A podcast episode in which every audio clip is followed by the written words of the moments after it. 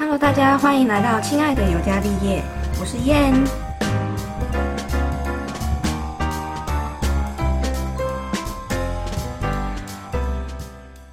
嗨，大家欢迎回到亲爱的尤加利叶，我是燕燕。那今天我们找了电影关系心理学的主持人拉拉来帮我解我的身世之谜。那为什么会认识拉拉呢？因为我们有一个 podcaster 的社群，然后里面就是有其他的 podcaster 推荐这个电影关系心理学的节目。那那时候其实还叫做看电影陪陪你。我点进去之后，它的最上面的那一集刚好是呃第十四集，有一个韩剧叫做《虽然是精神病但没关系》，他用这一部韩剧去探讨失能家庭中的四种角色。当我在听那一集的时候，我就觉得哎。心有戚戚焉呢，而且他在讲每一个角色的时候，我都会像他里面所讲的，脑海中会有一个人，然后就是对应到这一个角色，那我就觉得哇，那这个人对于关系真的是。理解的非常透彻哦。那今天我就是要来请他来帮我解开我的身世之谜。另外，我有跟拉拉一起 fit 一集，叫做《为什么还单身》。那如果有兴趣的朋友，也可以到电影关系心理学的地方听那一集节目，我们的 fit 的内容。那我们现在就开始喽。Hello，大家好，我是拉拉。那我是电影关系心理学的主持人。那我的节目呢，是一个可以分享电影，然后跟大家聊各种关系，亲子关系啊，朋友的人际关系，或是跟自己的关系、婚姻关系，我们都会聊。然后也可以在我的节目里面看电影、学占星这样子。关系这一块，我是一样跟你一样，就是很有兴趣。所以当我在听你一些节目，然后你在讲一些关系的时候，我就觉得。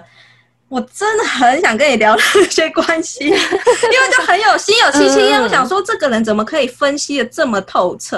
然后一开始我想说，你想必就是一定是有在学什么心理学，还是说你可能就是那个科系出来？就后来发现你竟然不是，我觉得你太强了。对啊，是兴趣，然后自己有有自己在外面学过，就这样。像我占星是真的学了两年。然后也做过呃占星咨商，就是帮人家看星盘啊、看流年这样子。可是为什么你会想到要把电影跟这个占星还有心理关系变成就是一个内容这样？哦，因为啊，其实看电影学占星，在我二零一七年的时候，我本来是写部落格，就是有有从这个角度去分析影评。嗯，如果有学占星的。的人应该就会发现，占星学它其实是人类集体潜意识的投射。那电影也是啊，电影里面的一些人物角色或是剧本，就是在剧本创作的时候，它其实有很多象征的符嘛。因为我觉得电影跟占星学就是很多的象征符号。它有非常多的关键字跟象征性的投射，所以其实说到底，他们两两个不同的领域的专业，其实是对我来讲，它是同一个源头，所以你才会把它就是变成是你 podcast 的内容。对，因为。呃，我在研究占星的时候，我就发现有时候看某一部电影，就会觉得哇，这个这就是老师上课讲到的什么行星的力量，或者是哪一宫的力量，对，然后就觉得哎，真的会看到很多象征符号，对，那那是刚好有学占星，然后再又喜欢看电影，所以就会把两件事情就是做一个结合。然后我想要问一下，因为我有问过你说，如果不知道自己的那个出生确切的时间，然后你有告诉我说，其实这个会差很大。那嗯，是呃，有没有一些经验分享可以分享这一块？之前我们在做占星智商的时候啊，就是如果当事人他不知道他的出生时间，就是几点几分的话，那影响最大的就是。上升星座就算不出来了，因为上升星座是大概两个小时就会移动一个星座。哦，是哦，对啊，因为一天二十四小时嘛，那你在这一天当中以两个小时移动一个星座来划分，就是十二星座啊。就你的上升星座会历经十二星座，就是以两个小时为一个单位。那这很紧凑诶，很紧凑啊，所以。呃，如果你不知道你的出生的时间，我根本也不知道你的上升星座会落在哪里。那以前的占星师可能会用某一些事件，会会去推敲你到底是是哪一个上升星座。但问题是有十二有十二种可能，怎么推敲？就要花很多很多时间去反复的验证，而且还说不准。所以其实现在最快的方式就是花时间去调出出生证明，那是最快的，就是花最少的时间直接拿到你的出生证明，那我们才会有一张准确的星盘。因为如果你不知道你的上升星座的话，你整个十二宫位就不知道啊。而且就是我这次会想要就是做这个内容，除了就是要理解我自己之外，因为其实。呃，占星或是算命，或是任何的命理的东西，刚好也是一种了解自己的一个工具。这样，就是我们还没录的时候，拉拉已经讲了一些，我都想说，靠，这个是算命师吧？太可怕了！而且我一直以为说，呃，个性的呈现方式可能是跟我的人生经历，或是我遇到一些什么事有关。但是其实可能是在我出生的那时候就已经决定我会是这样子的。哎，对，我觉得您讲到一个重点，呃，关于这一题呢，其实唐启阳老师已经有做过一集特别的分享，但是我跟他的角度有点，呃，不太一样，就是我觉得。我觉得上升星座并不是说三十岁之后才要看的，其实上升星座是在一个人七岁之前就会显现出来的。就是小朋友，人在小的时候呢，最常显现的就是他的上升跟月亮。然后七到十四岁，就是我们的青少年时期，就是发展太阳的部分。所以你是上升天平，而且上升星座很重要的原因，就是因为上升星座可以看很多很多的事情。一个人的上升星座呢，就是他选择你的灵魂，选择你这一辈子要来经历什么样的一个剧情。就是你想要拍一部什么样的电影，在你选择你的上升星座的时候，就决定了这部电影的调性。那如果我今天两个上升星座一样的人，他们的那个生活经历会是类似的吗？会完全不一样啊！因为上升天平的人，他的十二个宫位里面会有哪些行星，而且这些行星会有什么样的角度。都不一样啊，比比方说好了，比如说你是选择上升天平嘛，这也是你的灵魂选择出生在一个什么样的环境。所以刚刚在开录之前，我就先跟你确认一下你的家庭。就是因为这个是你选择的，你选择出生在这样子的家庭，所以你才是上升天平。毛骨悚然呢！我跟你说，我的出生其实很妙，因为我的出生是我妈一直就是盼望要有一个小孩，然后迟迟都没有。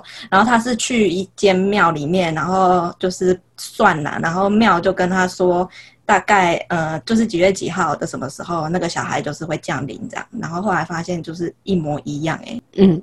然后我妈就觉得我是不是就是命中注定要来给她做小孩的这样？像上升天平的家啊，在外人的角度来看，你们家算是你会出生在一个中上的家庭。这么说好了，爸爸可能就是比较严格的，那个严格是外人。我现在讲的是不是你们家人？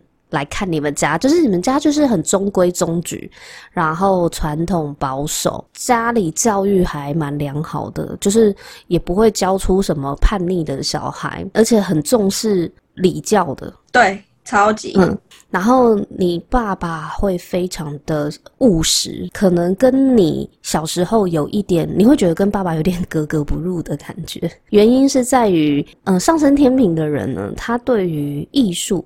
比如说像音乐、绘画、美术是有天分的，但是家里比较少给你这样子的资源去栽培你，因为家里的考量是会觉得，呃，会从比较实物面、现实面去栽培小孩啦。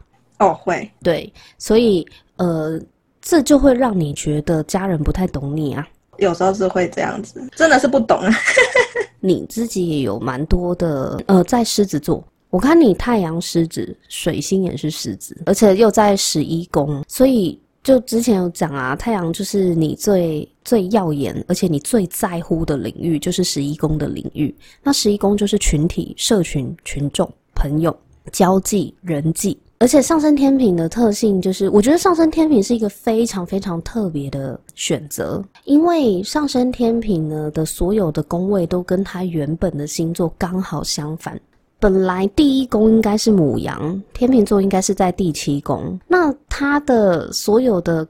宫位就是他的第二宫、第三宫、第四宫，一直到第十二宫，都会跟原本这个宫位原本的星座都呈现一个一百八十度的相反。听不懂没关系，画画成白话文就是，你这辈子遇到的各个领域对你来讲都是很不平衡的，所以你会极力的想要让它平衡。而且呢，上升天平是非常需要呃透过伴侣。来学习这辈子的课题，所以伴侣是你这辈子的一个很重要的修炼的目标。这就是上升天平非常特别的地方，这是你们选择用一百八十度的视角来体验人生。那当然，一百八十度不是一个很舒服的的角度。你看很多东西的思维，会跟其他十一种星座来讲，你会比较特别啦。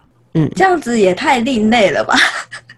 如果说是工作的话，我先讲一下好了。你在工作的选择上面呢，你有一个特性，就是你不喜欢做成果会被会被大家 share 掉的事情。你也你也不喜欢去做成效没有办法被计算出来的。我举个例子好了，比如说你不喜欢去做秘书或特助的工作，不喜欢呢？对，不喜欢。那你知道不喜欢的原因吗？不喜欢的原因是因为秘书或特助的工作到底你做的好不好，只有老板知道。这种完全靠主管喜好去决定你工作上表现的事情，你是没有兴趣的。你喜欢你工作的成果是可以被计算量化的。是客观的，而不是只凭一个人的单独主观。我本来是想说，你如果是做护理师的话，应该还蛮喜欢外科，就是对啊对啊，去 support 外科，嗯，对啊，因为火星八宫的人很适合当外科医生，但啊，你不是医生，可是你应该也很喜欢做外科手术，是哎。对，所以我们在看命盘的时候，有时候会不小心看太深，会很突然很了解那一个人是吗？像刚刚问你的那个关于性早熟或是性好奇，会觉得哎呀，这样问好吗？就是就是不是很很熟，要直接问他说你是对性接受很广泛呢，或者是哎你是双性恋吗？这样很没礼貌啊，就是这个很好笑。只能说，哦，我们都会委婉说，哎，你对性的接受度比较蛮广泛的，然后勇于尝试，然后很早就很好奇，好妙哦。嗯，八宫它就是跟性有关，然后火星是跟开刀有关，然后也跟暴力有关。我潜在会不会有暴力因子？没有那么绝对，因为还要看你火星的相位是有没有克相。如果你跟你的冥王星有克相的话，可能你在性上面就会遭受到一些暴力的倾向，不管是 S 还是 N。我帮你看，你没有啦。对，对对对，你没有，你没有，我还没有玩那么重。就性对你来讲就是一场游戏，你没有看那么重，这样会不会很不好啊？不会啊，我们我我跟你讲，我们解析星盘绝对不要用好坏对错跟道德来看。嗯，对，因为这人本来自己的一个对人的人的本性是中立是客观的。哦，嗯，好坏标签呢都是后人贴上去的。哦，因为如果你真的要了解自己的话，你应该要全然的包容跟接纳，而不用好坏的角度对去看，不然你怎么接纳自己？对啊，像有些人星盘可以看得出来有非常黑暗的暴力的一面，那我这样跟他讲，就等于他他是变态嘛？就是要要了解他的，比如说他的暴力来源可能是因为跟什么安全感有关，就是嗯，我们要去理解这个人，嗯，对，所以我觉得他在人与人之间的相处，你如果懂占星的话，会帮助帮助很大哎。火星也代表你的行动力啊，那双子就是闲不下来。你没有办法一天只做一件事情，只专注在一件事情上。你一定要让自己就是很忙，反而这种状态对你来讲才能够算是某一种舒压吧。你很擅长同时处理很多事，是也是没错，我真的没办法闲下来。你月亮双鱼啊，在你的第五宫，第五宫是恋爱宫，月双鱼就是很容易会被那个可怜的故事吸引，然后你们不会主动去追别人。你一定是等别人来追你，对我真的不会主动哎，我一直以为这是因为一直放心里暗恋。对，天哪，我就是最会暗恋的暗恋高手。你会暗恋？月双鱼本来就不主动了，月双鱼就是默默的在那边就会吸引一堆人，你的魅力就是会慢慢的去。扩散，然后让大家会主动向你靠拢，这个是月双鱼。然后你还有一个是金星处女哦，金星处女真的是非常非常的把感情隐藏在心里的一个位置，一个形象，所以你们会暗恋，会搞暧昧，可是你们在情感上面不太主动的，嗯，这个超准。不过金星处女就是很低调，因为爱的很低调，所以也要小心被人利用。因为如果一个男人他要找小三，他当然会找爱的低调的人，甘愿低调的人。所以反而是在恋爱中很低调，但是我在其他的这个领域上面反而是很高调嘛。因为你说在。那个某一个地方是狮子的话，其实就是会展现魅力什么。金星处女她低调，是因为她情感比较隐藏嘛，比较收着，然后她都是默默的替喜欢的人服务的人。你们你们是个非常好非常好的情人，但因为你太阳是狮子，所以我我个人是觉得你当小三的几率很小，因为太阳狮子都不太委屈自己的。我的人生主旨就是不要委屈自己。对啊，太阳狮子是最不最。最讲求光明正大的，你要一个太阳狮子的人躲在背后不能出声，那非常的痛苦。你的太阳在你的第十一宫，其实金星也在你的第十一宫，然后金星又是你天平的公主星，就是你上升在天平座嘛，所以你整个命盘如果要来看你的十二个领域，你最在意的就是朋友，就是社群。社交，你一个人的时候，你会比较喜欢静态的活动，你会喜欢一个人静静的，就是不要吵我。可是如果你是在呃社群里面，就是在朋友间，你是很喜欢跟朋友一起去参加一些活动的。那在社群圈里面呢，因为你的太阳狮子在这里，所以其实你很，你常常是在你朋友当中一个非常耀眼的角色，大家会围绕着你。即便你没做什么事情，可是无形中就会形成一种你是有领袖魅力的人，而且你讲话在在你的朋友圈是很有分量的，就是大家会以你的意见为意见，或者是不知道为什么大家就很喜欢追随你，就是什么事情都来问你。那我觉得你也蛮适合经营社群的。你其实，在社群这一块，大家看你就像看演艺人员一样，就是个演员，对，然后。太阳狮子很幽默的，讲话很好笑的，你可以带给你的朋友圈很大的娱乐跟欢乐。然后，可是你们就是你知道，演员是不会把自己的脆弱跟悲伤啊等等的负面情绪摊开在大家面前的。这个就是下了舞台之后，你一个人默默承受的。你很少很少跟别人聊自己内心脆弱的那一部分，或者是负面的那一部分。对。嗯，这也太可怜了吧！感觉好像小丑。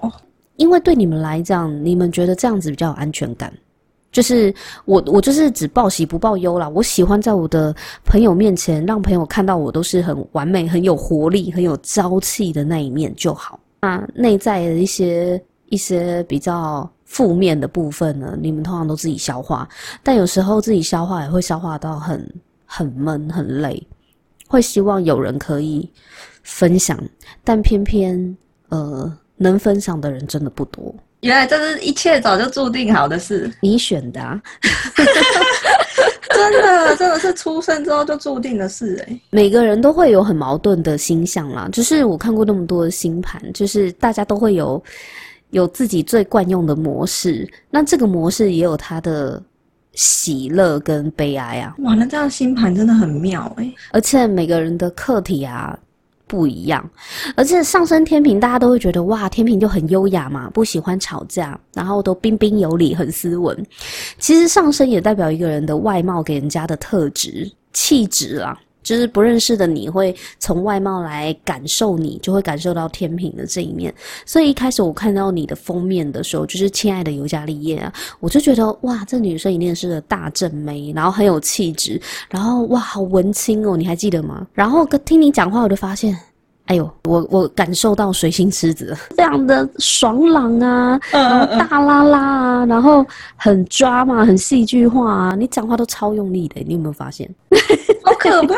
所以我其实不是后天才这样的呀，好可怕！因为你水星狮子讲话那种发号施令的感觉，我就觉得，哎，怎么跟封面就是很有一点落差这样子？然后你又很幽默，又很搞笑，然后我就想说，哈，我被上升天平骗了。所以其实每一个人的那个外在，通常都是以上身去呈现出来嘛。对，因为如果一个人啊，他是一栋房子好了，上身就是你这个房子的大门。你的这栋房子的外观是什么风格？看上身就知道了。你长得有天平的那种平衡的美感，平衡的美感是什么美感呢？看起来很协调、很和谐，大家就就会觉得，哎，长得还不错。你就会觉得这个人端正，或者是嗯和谐顺眼，然后算漂亮。哦，原来是这样。那如果是要反反映自己比较内心的东西，是要看什么？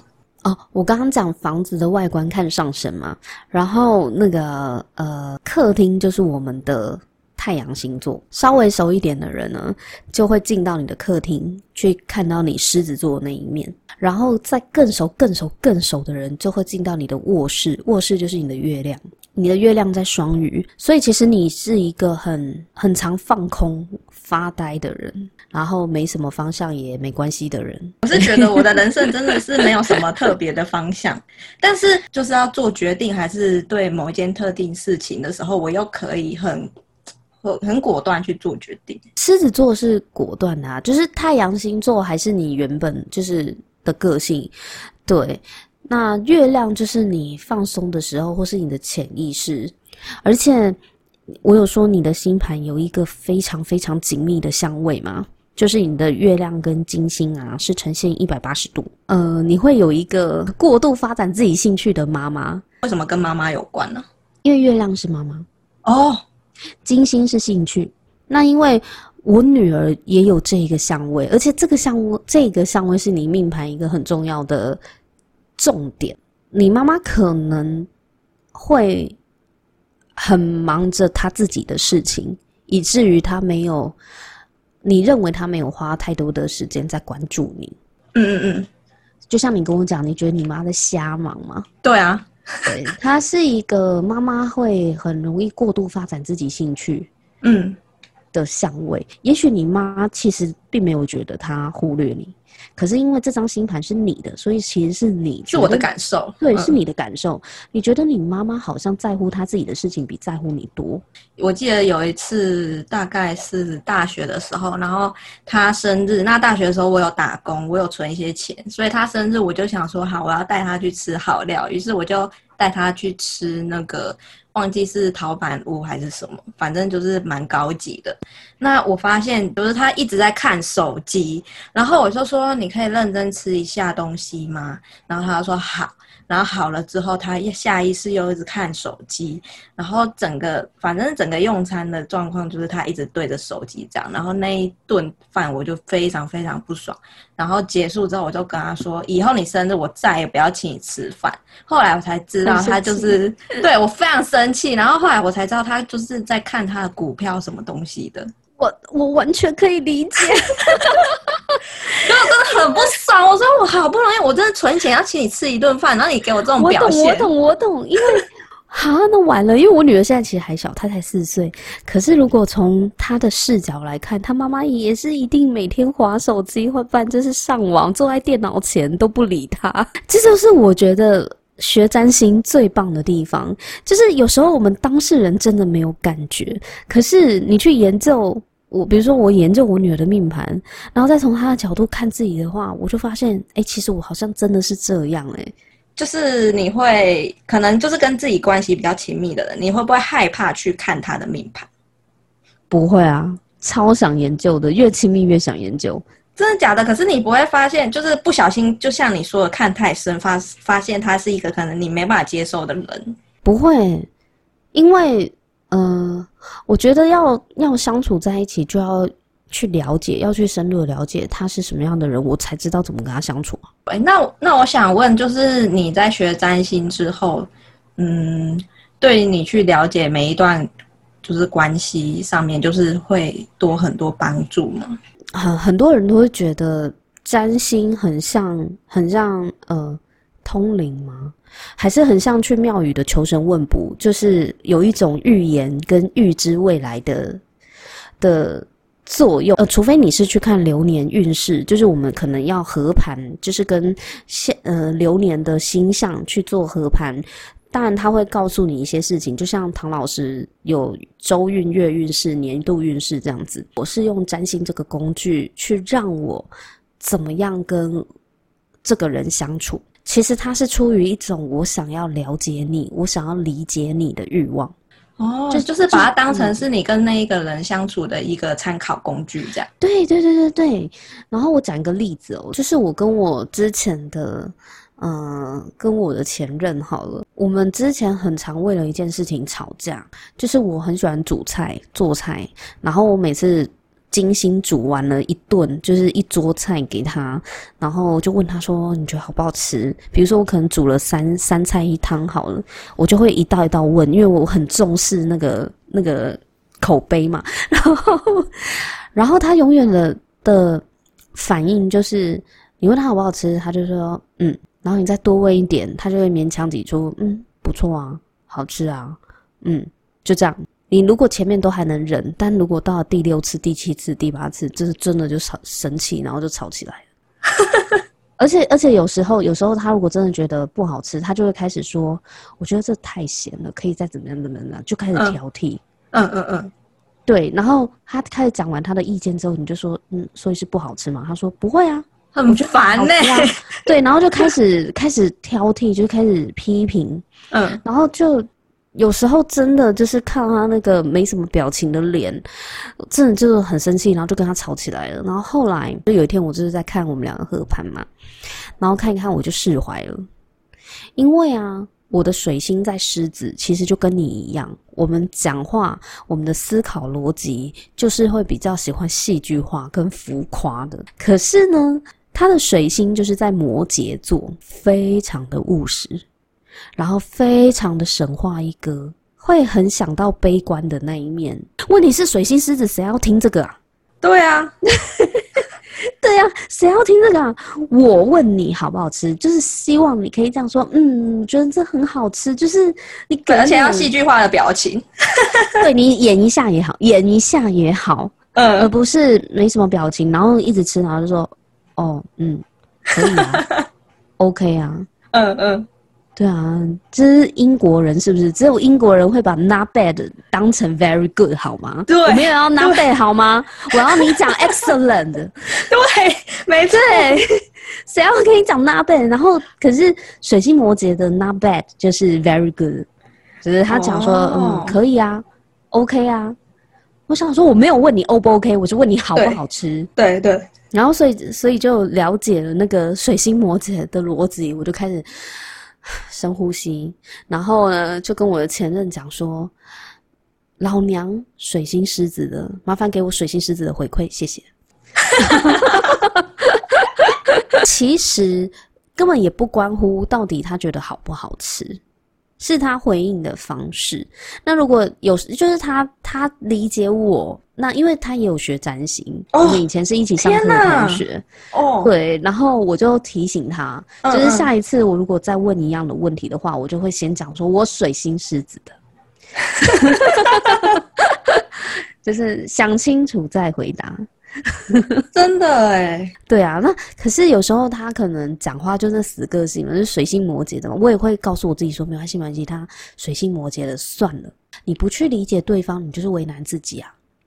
这就是人际关系里面，我觉得星盘很好很好用的工具，我们去理解对方为什么会这样。而不是用我们的角度去思考对方是不是不喜欢，或是对方是不是故意找我麻烦。其实有时候他根本没有想那么多。这就是我很喜欢跟大家分享占星学的原因，尤其是在关系当中。而且我们有时候真的很难很难真的了解另外一个人，你不觉得吗？我又不是他肚子里的蛔虫。对啊，而且你不要期待他什么都愿意讲，有时候连他都搞不懂他自己了。你看，像我，我都不太愿意讲了。我的命盘就是不太愿意讲的人。对啊，你很难真的去剖析你自己，搞不好连我自己都还要就是花点时间去去摸索。对啊，对对对对，所以星盘就是一个第三方的工具，会让我们可以看得出来对方没有讲，或是对方可能自己也搞不清楚的点在哪里。那我们当然可以来宣传一下，如果有任何问题想要找你的话，去哪里可以找到你呢？呃，就上网搜寻电影关系心理学，星就是星座的星。对，这个要特别讲一下，因为有些人都会打成那个心情的心。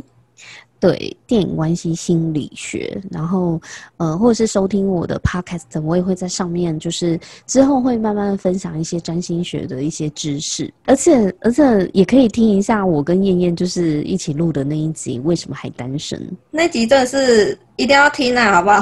播放率实在太好，再听一次。因为你很你讲话就很有演讲的天分跟那个魅力啊，水星狮狮子嘛，而且又在地，是我们两个都是同时都是，所以那一集整个就，哦对吼，对对对对对对对，所以那一集就很 match，然后就很还蛮多人听的这样。而且燕燕，我觉得啊，你之后可能年纪再大一点的话，你如果对灵性啊，就是。资资商有兴趣的话，你很适合哎。灵性到底是哪一个部分呢？是比较偏心理，还是比较偏灵学啊？冥想潜意识哦，嗯，就是更高层次的。如果你对这方面的这方面的领域有兴趣的话，你你可以学得很好，而且你可以感染很多人，你可以帮助很多人，因为你木星在十二宫。更高层次的修炼的追求，只是说你有这方面的天赋，就看你怎么样去。可以使用这个天赋就对。对，嗯。那今天真的谢谢拉拉告诉我们这么多占星的东西。那如果大家对占星还是对这个电影有兴趣的话，都可以听他的 podcast 喽。那我们今天就聊到这喽，谢谢大家，那我们下次见，拜拜，拜拜。